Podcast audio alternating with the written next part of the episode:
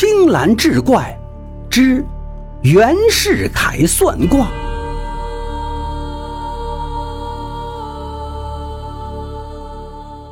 话说清朝末年，河南项城县有个叫刘夺云的，本是读书人，求了几年功名，却连个秀才也没能考取。刘多云父母去世后，生活没了着落，只好断了读书求功名的念想，开始一心为生计忙碌。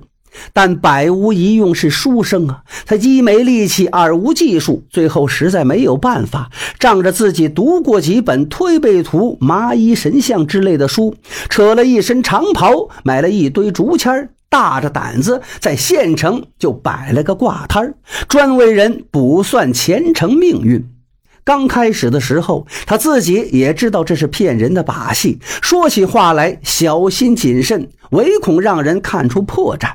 一段时间之后，他慢慢摸出了这里面的门道，也摸清了算卦人的心理，说话也大胆起来，常常把来算卦的人说的是一愣一愣的，最后心甘情愿的掏钱。越是如此，信的人也就越来越多。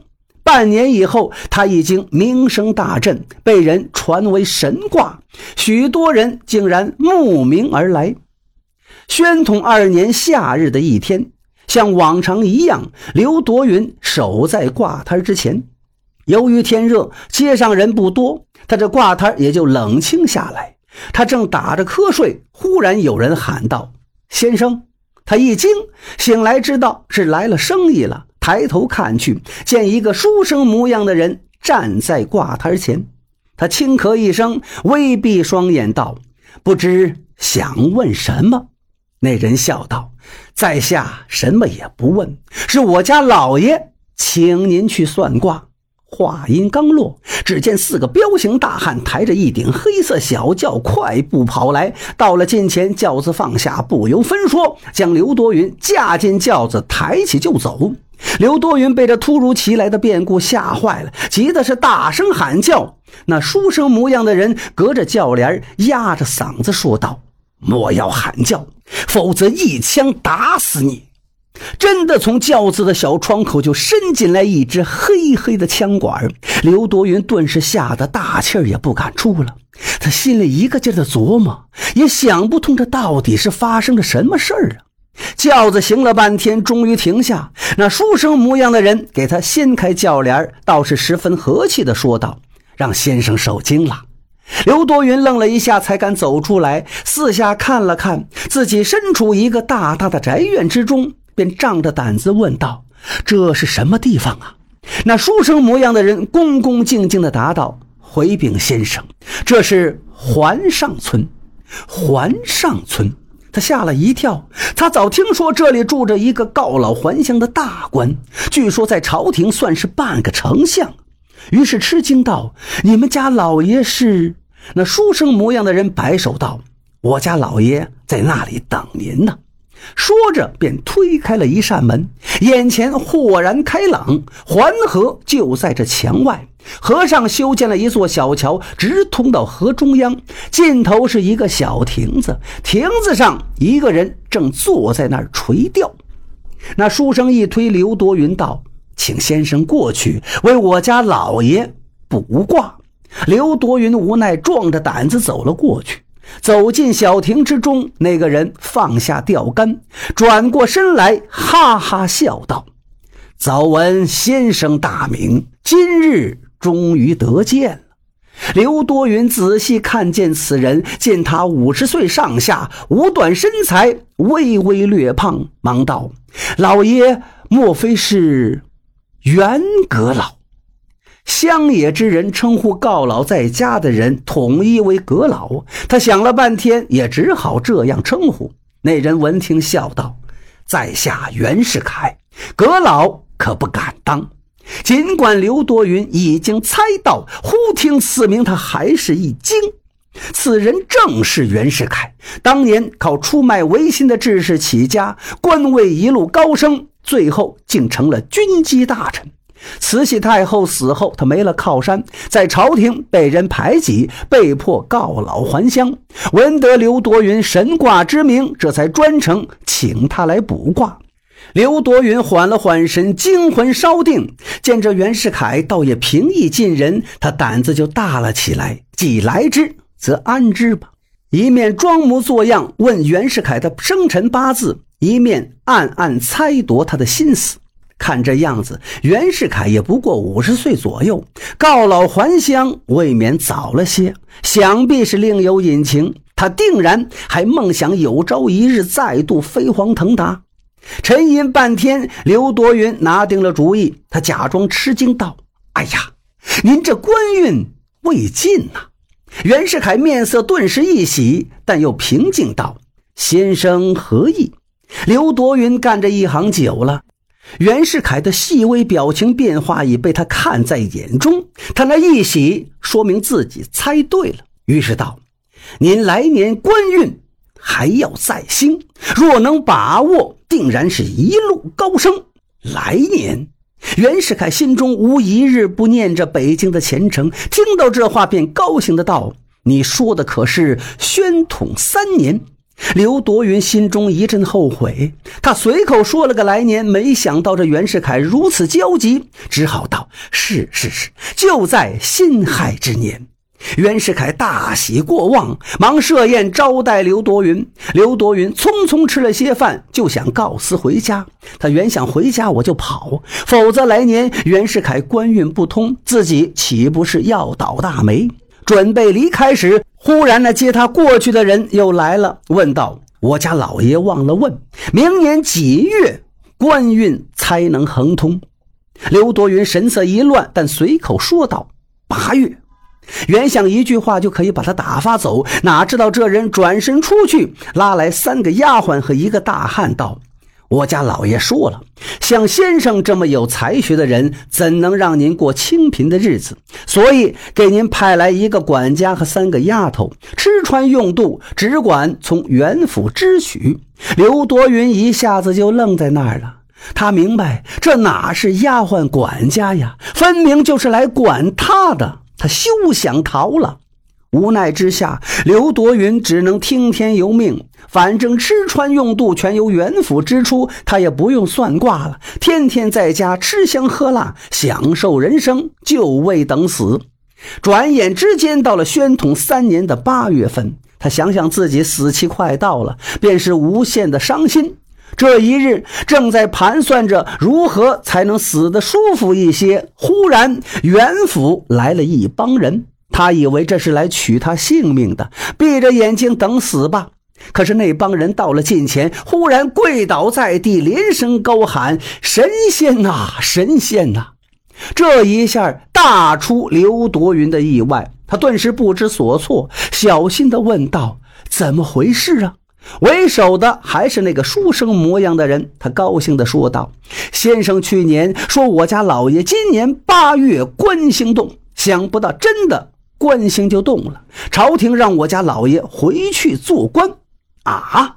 刘多云也大为吃惊，想不到自己真的这么灵验。他顿时忘记刚才自己还寻死觅活，得意道：“我刘多云当然算得准了。”那书生模样的人又道：“我家老爷感谢先生，也钦佩先生，想请先生一起到北京去。”说着，不待刘多云答应，就把他拉上轿子抬走了。其实哪里是他刘多云算得准，不过是有凑巧而已。就在宣统三年，孙中山领导的革命党人在武昌发动了一场起义，史称辛亥革命。这场革命风卷云涌，席卷半个中国，把腐朽的清政府惊得是目瞪口呆。无奈之下，只好启用袁世凯来镇压革命。这帮渔夫们哪里知道这些，都以为是刘多云的卦准。到了北京，袁世凯逢人便夸刘多云是神机妙算的活神仙，许多人便纷纷找他来算，刘多云便信口胡诌一番。这些人都是马屁精，即便算得不准，但袁世凯如此夸了，谁还敢再说别的？无不是交口称赞。时间一长，刘多云也真的以为自己是铜齿铁牙了，于是在北京开了一处算命馆。袁世凯还亲自题字“神仙居”。有这么大的官给他做宣传，自然每日顾客盈门。刘多云很是赚了些银钱。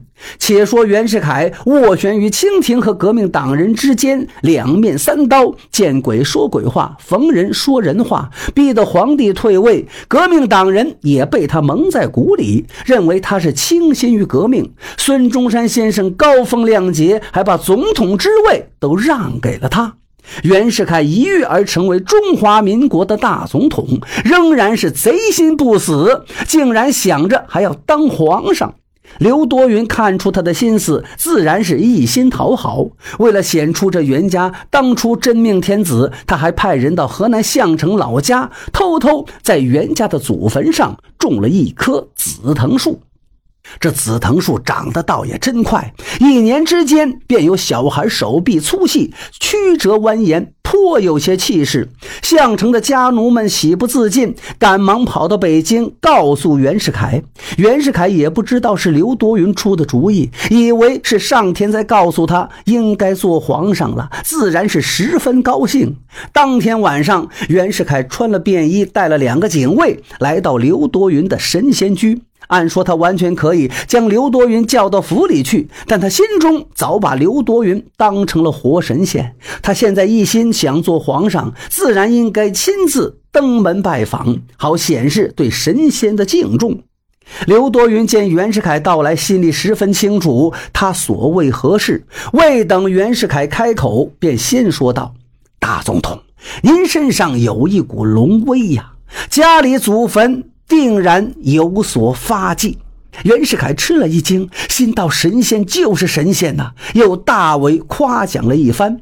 刘多云趁机对袁世凯恭维一番，把袁世凯说的真自以为就是秦皇汉武、唐宗宋祖了，喜的是合不拢嘴。二人正谈得兴起，忽听门外警卫大声喝问道：“谁？”接着便是两声枪响，袁世凯和刘多云都吃了一惊。过了片刻，两个警卫押着一个人走了进来。此人不过二十岁左右年纪，一袭长衫，满面坚强不屈的神色。袁世凯吃惊地问道：“你是刺客？”那人却昂然道：“我不是刺客，我叫马如杰，也是算卦的，特地前来会会刘半仙。不想这里竟然有贵人。”哦。竟然敢有人在半夜里来会刘夺云？袁世凯好奇道：“你有什么本事，敢和他较量？”马如杰傲然道：“我自然也精通算术，尤其是测字。测字，袁世凯也听说过这么一门算术，但从未试过。吩咐两个警卫给他松绑，能否给我测个字？”马如杰活动一下被捆绑麻了的胳膊，道：“请。”刘多云本来想把这个人抓起来，见袁世凯对他有了兴趣，自然不敢怠慢，连忙搬来一把椅子让马如杰坐下，又给袁世凯拿来了笔墨。袁世凯稍一沉吟，提笔想写个皇上的“皇”字可又觉得如此过于张扬，干脆笔锋一转，写了个黄颜色的“黄”。他心中有鬼，还是怕这年轻人看出心事，就又在上面加了个竹字头，成了上面一个竹字头，下面一个黄颜色的“黄”字马如杰瞄了一眼，问道：“你所问何事？”袁世凯道：“问前程。”他心想：如果这是个江湖骗子，一定会说一些前途无量的话。这样的话应付别人当然可以，可我是当今总统，前途如何无量？你敢如此说，我就把你抓起来治你的罪。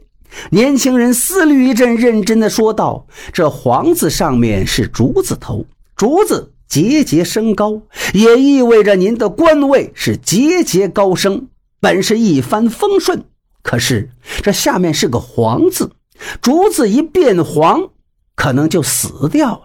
因此，先生一定要当心，当官到一定阶段就适可而止，千万不可再贪图别的。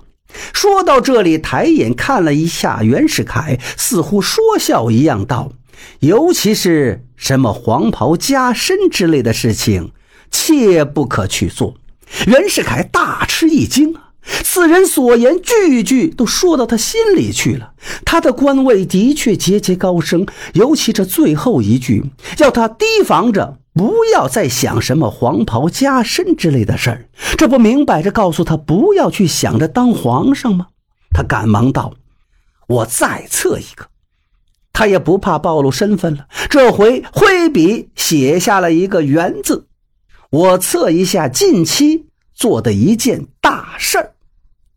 马如杰想了一阵，摇头道：“您写的这个字是‘喜’字的头，却是‘哀’字的尾。估计您要办的这件事儿是欢天喜地开头，却有着一个悲哀的结局。不做也罢。”袁世凯气得脸都白了。刘多云趁机嚷嚷道：“你这纯属一派胡言！这测字都是野狐禅，算的都不准。”马如杰却微微一笑，道：“那用什么能够算得准？”刘多云道：“你会解卦签吗？敢用卦签算卦吗？”马如杰笑道：“这有何难？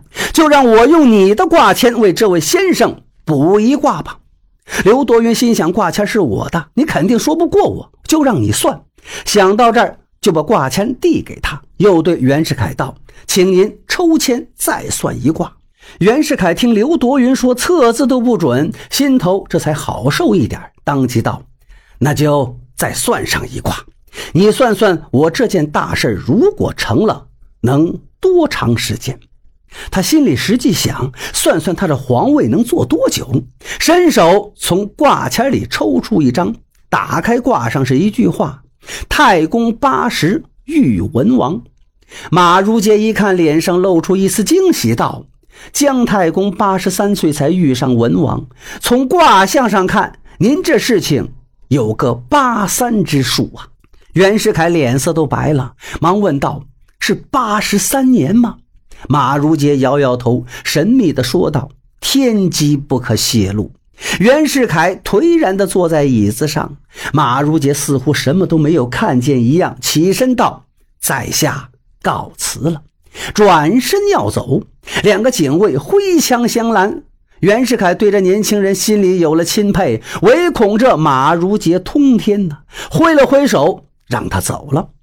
刘多云顾不上去拦马如杰，只顾想着如何去劝袁世凯。他思索一阵，上前道：“不必信他胡说，即便他说的对，我们也能破解。”袁世凯精神一振，连忙道：“如何破解？”刘多云胸有成竹道：“不是说黄色与您不利吗？我们就不用黄色，而用黑色如何？”